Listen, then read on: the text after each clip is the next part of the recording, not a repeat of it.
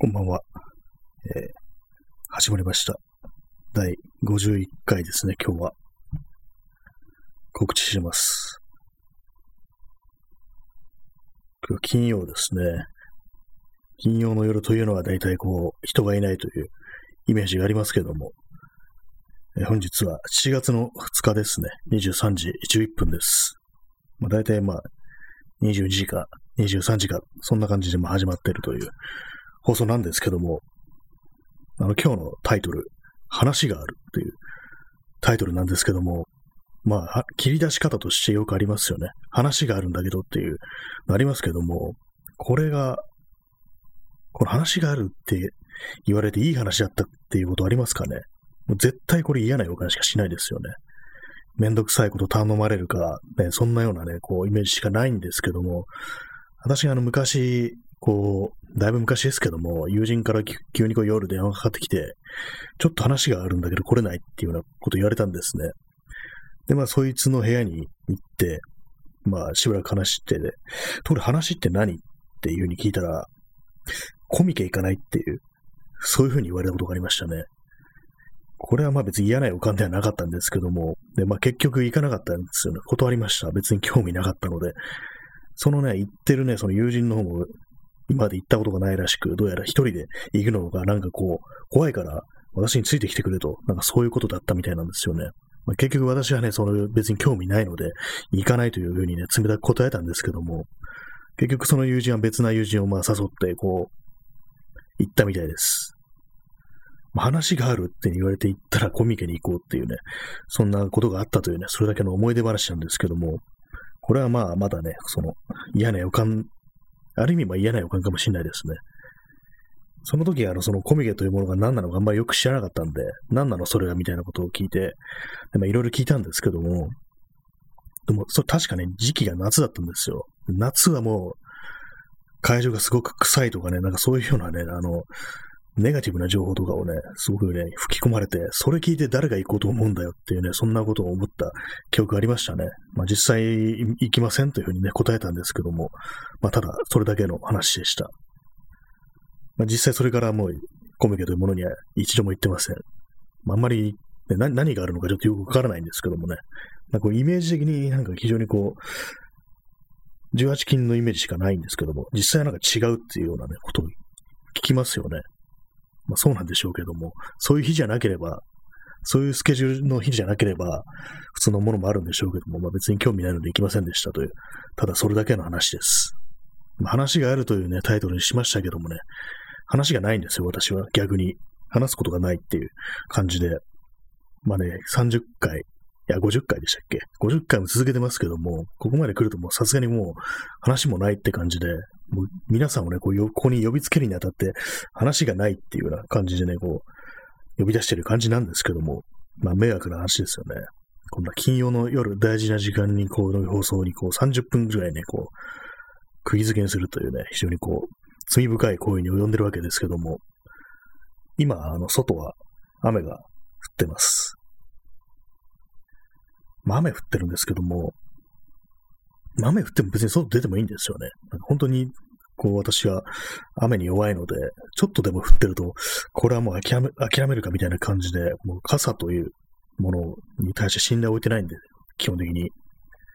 結構降ってるとあの傘って差してても、大体なんか、私の場合は大体部までがね、もうびしょ濡れになるっていうような感じになるんですよね。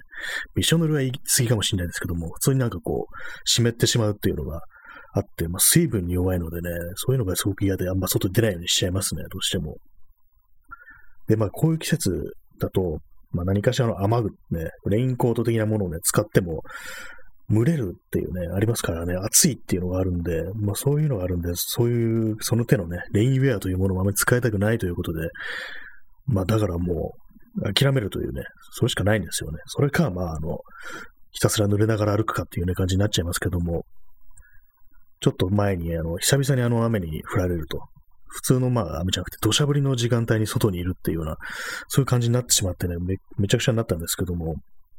ある程度あれ濡れ濡れるともう諦めつきますね。完全に靴とかガッポガッポいってるような状態だともういいやみたいな感じで、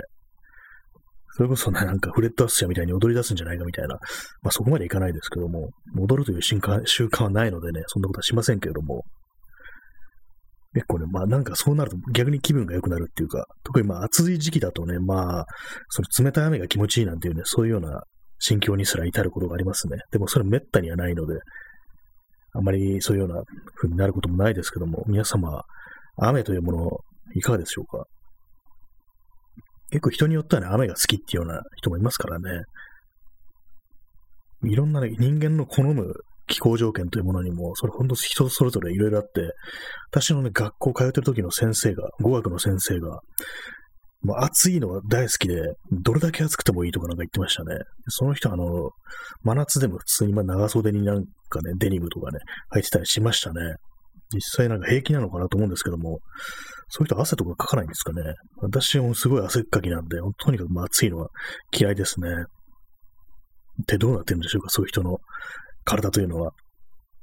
その先生はね、かなりまあ痩せ型の、まあ、男性だったんですけども、やっぱりね、そういう感じで暑さに強いというような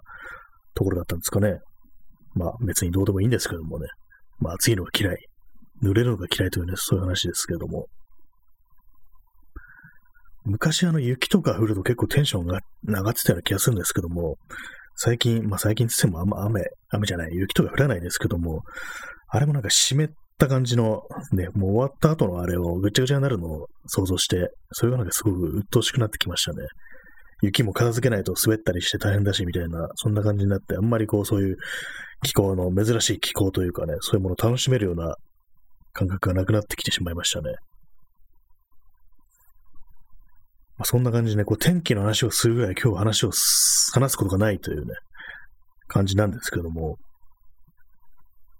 それだけなんですよ。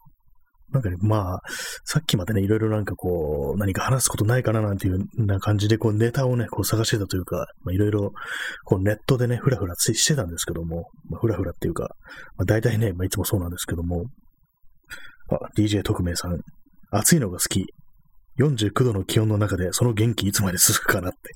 どうなんですかね？その辺まで我慢できるかっていう、そういう拷問ね、チックなことをしてみたい気がしますけどもね、その先生に。どれだけ暑くても好きっていうね。49度って確か今あの、カナダでしたっけ？カナダの方でなんか異常気象みたいな感じで49度になってるみたいなことを言ってましたよね。あれは何なんですかね？あの、まあおそらく湿度はそこまで高くないから生存はできるっていう感じなんですかね。風が吹けば少しは涼しいみたいな感じで。あれが普通に湿度ある状態だともう死んでしまうのだみたいに思ってしまうんです、思ってしまうんですけども、まあ、その先生はね、なんか本当、一体ね、どの辺までね、耐えられるのかね、ちょっと放り込んでみたいなっていうふうに思ったりしましたね。体あたりにね。でもカナダって結構温暖、温暖じゃない、あの、涼しい気候ってイメージありますけどもね。まあ、トリプル X さん、ストーカー2、過去ゲームが出るらしいですね。話題。ありがとうございます。話題、話題ですね。ストーカー2。ね、これ私、この放送でたびたび話題にしてるビデオゲームなんですけどもね、あの、ストーカーというのは、あの、原作が、ストルガツキ兄弟というね、人が書いた SF 小説で、で、まあ、タルコフスキーがこう映画化してると。そういうようなね、あれで、まあ、どういう内容かっていうと、まあ、ゾーンと呼ばれる、まあ、謎の空間が突如出現して、まあ、それは、原作だとはまあ、宇宙人が残していった痕跡っていう風になってるんですけども、映画の方は結構謎な感じで、なぜそんなものが存在するのか分かってないっていうものなんですね。で、まあ、その中心に、こう、人の願いを何でも構える、叶える、こう、部屋があるっていうような、そういう伝説めいたものがあって、で、まあ、そういうところにこう、入っていく人たち、まあ、非合法な手段ですよね、かなり。そういう人たちのことをストーカーと呼ぶっていうね、なんかそういうような内容なんですけども、ゲームの方はあれなんですよ。あの、チェルノブイリなんですよね、そのゾーンがあるのが。まあ、そういう感じでね、非常にこう、恐ろしいというかね、こう、はい、実際のこう、チェルノブイリの景観とかをある程度こう再現してるっていうような感じなんですけども、あの有名なあの観覧車だとかね、そういうのが出てくるんですよね。そういうわけで、私も廃墟とかそう、ああいうビジュアルが結構好きなんでね、そのストーカーという一連のね、こう、小説と映画と、ね、ビデオゲームとってね、結構みんな全部好きなんですけども、そのビデオゲーム版の続編が出るっていうことみたいですね。最近あのニュースっていうか、まあそのトレーラーみたいな予告編が出ましたけども、結構ね、あれでしたね。またしてもやっぱりこう、チェルノブイリの中心地っていうか、あの、あれがありましたね。観覧車の場面が出てきてて。実際どうなんですかね？あの観覧車あるところって、現実のチェルノブイリだと入れるんですかね？なんか、いろいろこう、ツアーみたいなのがあるっていうふうに聞きますけども、結構残留してる放射線とかどうなってんだろうなんていうふうに思ったりしますね。今日の10年ぐらい前にそのツアーとかなんだとか、そういうの聞いた話では、その建物の中に入るなと。特定の。その中、まあ線量が長いみたいな、なんかそんなことを確かガイドに言われるっていうね、ことを聞いたことがありますね。ガイドっていうとね、そのガイドの存在がなんかすごくストーカーっていう感じですよね。そういう私なんでね、その続編のは結構気になりますね。割となんかその一作目の雰囲気っていうのがあの、まあ、どこさん、どこで作られたものかというと、開発されたものかというと、あの、ウクライナのスタジオが、まあ、作って出したというね、そういうあれなんですけども、これがなんか普通の欧米のビデオゲームとかね、少し違うというか、なんか異様な雰囲気というものがね、常に漂ってるという感じで、なんか変なんですよね、とにかく。まあ、フォーマットとしてはね、普通一般、いわゆる一般にあるその FPS 呼ばれるようなね、シューティングなんですけども、なんか動きとかね、空気とかなんかそういうものがなんか、とにかく異様な感じで、異物感がすごかったっていう記憶がありますね。でも実際ストーリーとかどうするんだろうみたいな感じがあって、でもその原作とその映画と、そのあれですね、なんだっけ、えー、ビデオゲームっていうあれで、でも一番なんかストーリーがによくわかんないというか難解なのが、映画版なような気がしますね。映画版ね、2回ぐらい見ましたけども、どう捉えていいのかね、ちょっとわからないような感じではありましたね。あれなんかこう。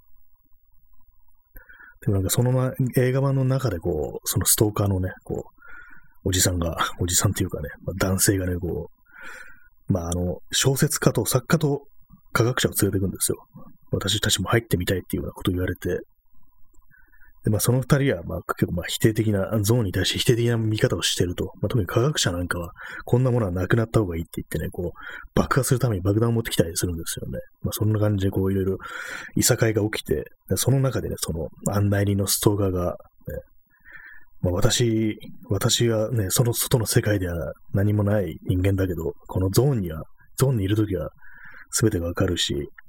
で私の尊厳も自由も全てがゾーンの中にあるんですって、その私がゾーンを奪わないでくださいっていう風に泣きながら言うっていうシーンがあるんですけども、なんかそのシーンのことはね、定期的にちょっと思い出したりしますね、映画版の。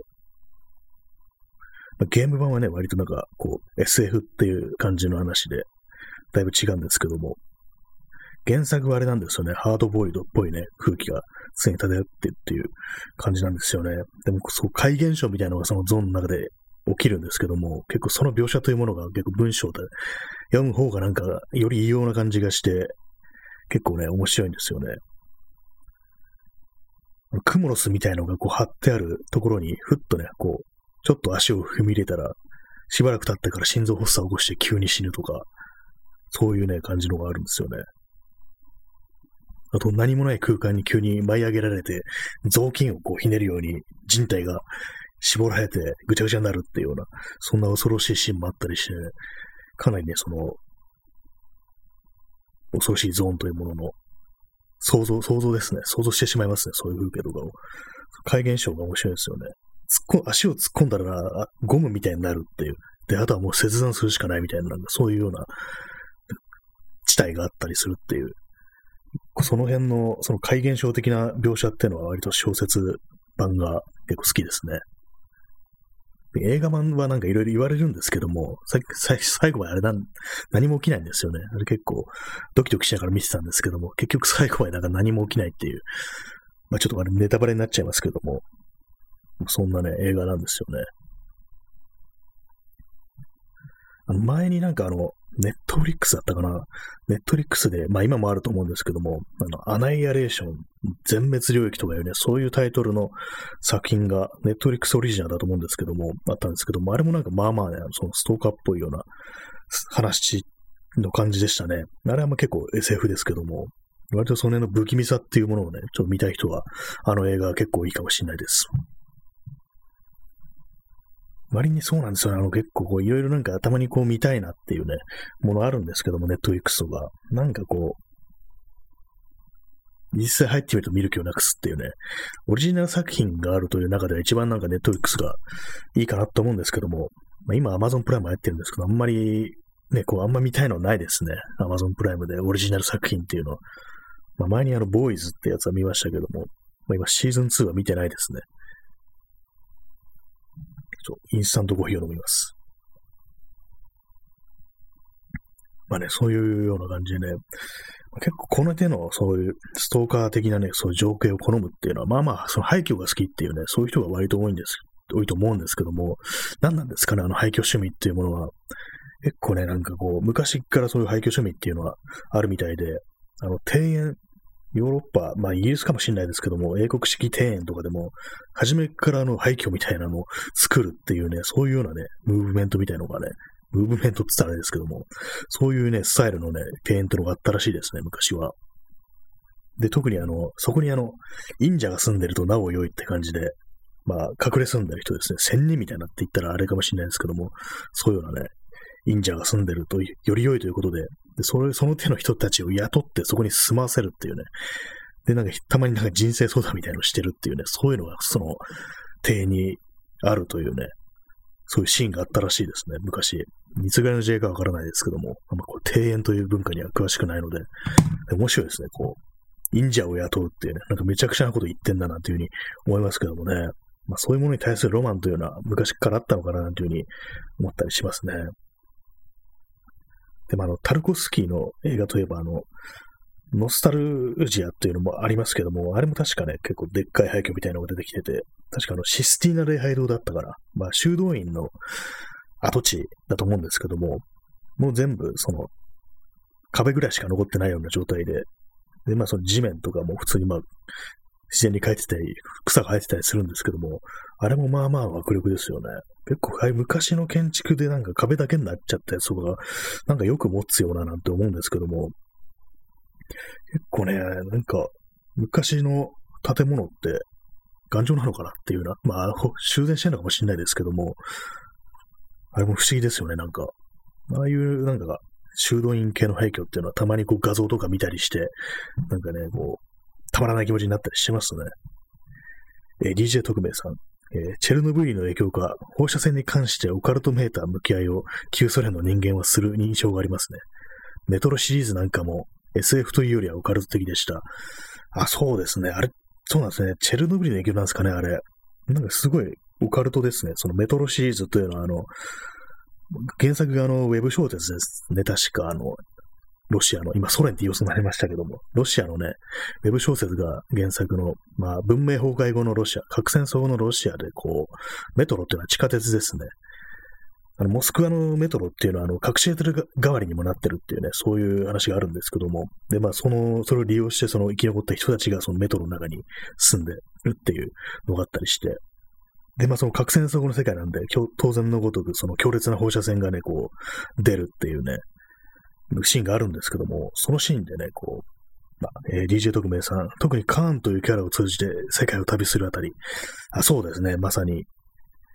その、メトロを案内してくる人に、こうカーンというね、人が出てくるんですけども、主人公を案内してくるキャラに、なんか、こう、非常になんか神秘的なね、ことを言うんですよね。まあ、非常にスピってるというかね。そう。放射線で汚染されたトンネルにこう、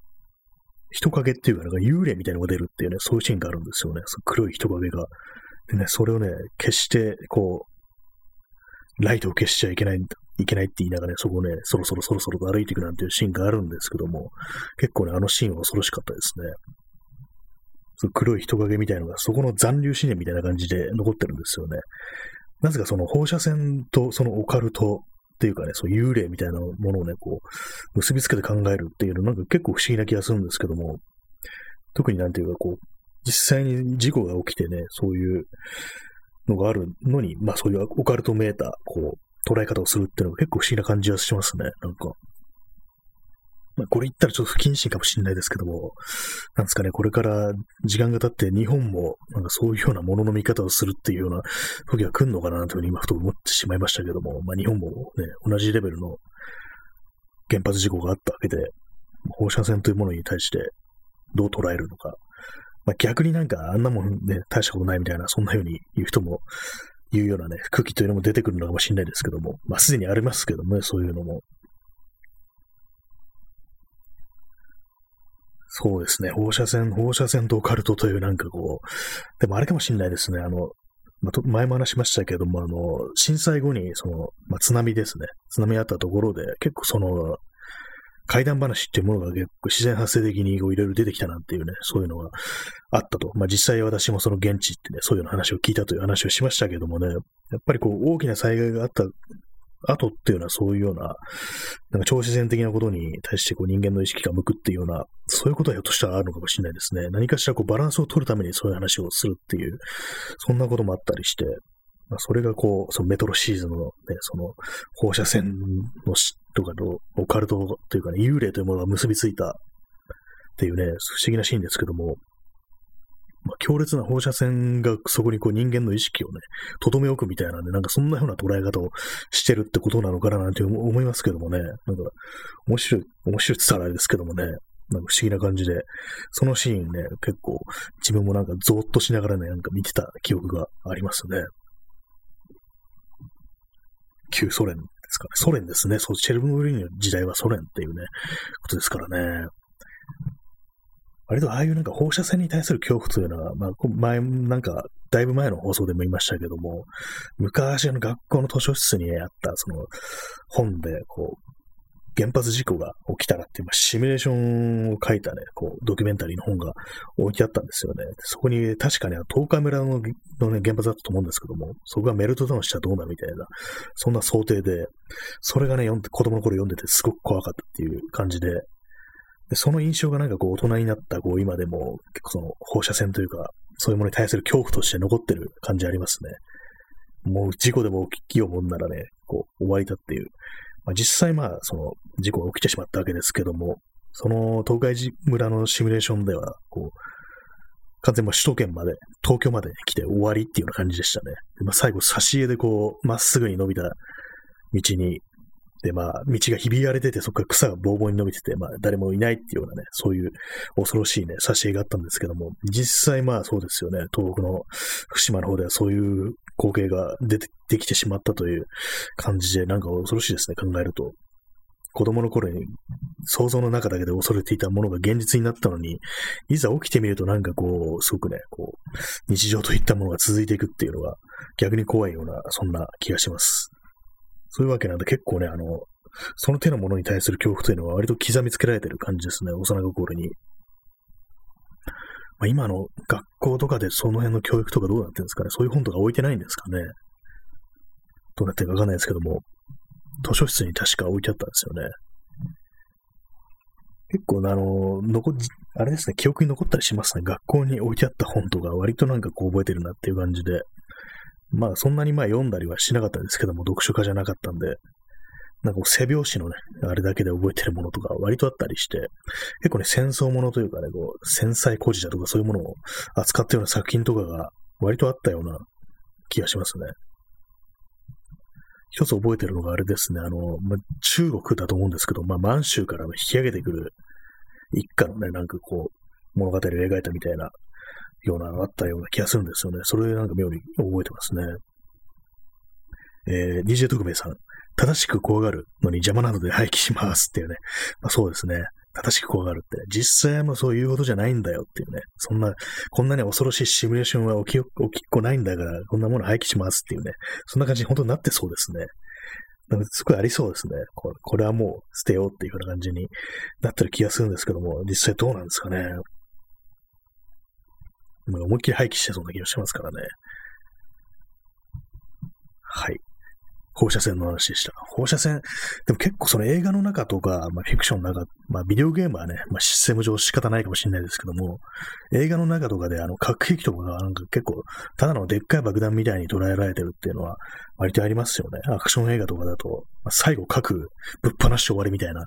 いや、すげえ汚染されるしみたいなね、こんなこと考えちゃうんですけども、割にありますよね。核兵器でね、型をつけるみたいなアクション、脳筋アクション映画っていうんですかね。割とあるんですけども、あと映画の中で結構規模のでかい爆発が起きると、これは核なのかなっていうふうにね、そう、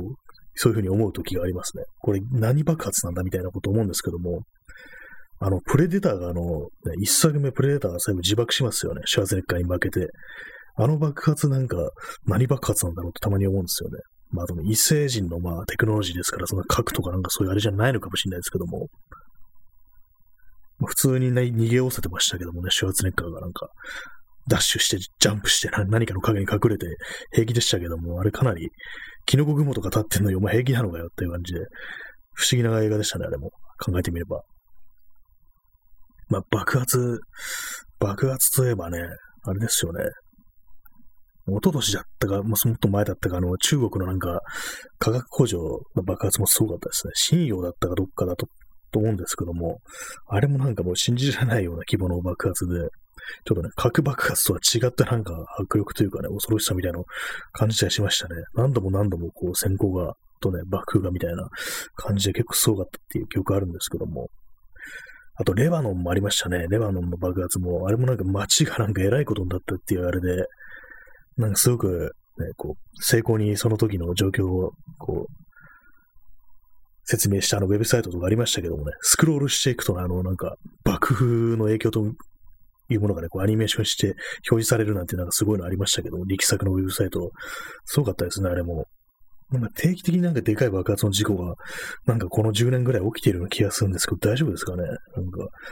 デカめの事故がなんか定期的に起きるっていうような気がして、なんかそれまでそんなにこう、大事故っていうものがなかった気がするんですけども、よっぽどのあの、ね、こと以外、なんか最近なんかそのスパンが短くなってるような気がするんですよね。まあ、報道されるからなのかもしれないですけども、ね、動画とかに残されることが多くなったから、まあそういうふうにこう、印象に残るっていうことかもしれないですけどもね。まあでも、そういう、そうこう言ってる間に世界中でいろんな事故が起きてるんだっていう、人が死んでるんだっていう考えると、かなり恐ろしくなってきますね。インスタントコーヒーを飲みます。ほとんど空なんですけどもね、も一滴ぐらいしか残ってないです。はい、放射線。そう、映画の中の爆発、放射線。まあ、昔、あの、まあ、映画の中で、まあ、アクション映画ありますけども、まあ、銃を撃ってるシーンありますよね。まあ、ああいうのは、まあ、すべて、実際に弾丸が発射されてないんで、まあ、その、着弾するところに火薬みたいなの仕掛けてあって、そこでまあ、なんか本当に撃ってるみたいに見えるっていう、そういう、こう、作り方をしてるんですけども、私の昔の知り合いが、こう、本当に撃ってると思ってたみたいなことを言ってる人いましたね。よくあれ当たんないなと思ったんだけど、そうなんだね、そうか。弾が当たってるように見せかけてるだけなんだっていうね、そんなことを言ってて、でかなりまあ、偉いことだよなと思いますね。それ本当に実弾使ってこう着弾させたりしたらかなり恐ろしいなと思うんですけども、まあでも確かに知らないとそういうふうにこう、ね、思っちゃうかもしれないですよね。まあ、そん、得てしてそんなものっていう人間の理解というものは、逆にまあその方が楽しめるっていうような気もしますけどもね。銃の話でした。今日は血生臭いというかね、なんかまたしてもこう、恐ろしい話が多くなってますけども、やっぱりそういう話でしかね、こう、生きてる実感が得られなくなってる我々みたいなね、そんなことを考えてしまいました。今かなり適当なことを言いましたね。実際でもあのニュースとかね、見てても本当にね、そんなね、いいニュースはないというかね、そんな本話化するようなニュースないですからね、せいぜいこう、ね、タイムラインとかに流れてくる犬とか猫の動画をくらいしかないですよね。せいぜいそのくらいですよね。人間の限界が近づくと、そういうその手の、ね、動物の、ね、動画とかしかね、見れなくなるなんて話を聞いたんですけども、なんか確かにその感覚はあるかもしれないなっていうのがありますね。結構そのインスタとかでも、その、適当にこう、おすすめみたいなの見ていくと、まあ、リールっていう機能ありますよね。ちょっと短い動画みたいな機能があるんですけども、大概があれですからね、犬とか猫の可愛い動画ですからね。もはやもう世界中がなんかね、あらゆるね、こう、現実のこう、陰惨さに変えられなくなって、そういう感じでこう常にこう動物というね、こう犬猫が流れてくるようなね、そんな感じになってしまってるのかなというふうに思うんですけども、まあそういう私もね、なんかこう流れてくる犬猫をじっと見つめてるなんていうね、そんな時がありますね。結構ね、もう5回ぐらいね、リピートしてね、こう見てたり、ループぐらい、ループさせてたりしますね、そういうのを。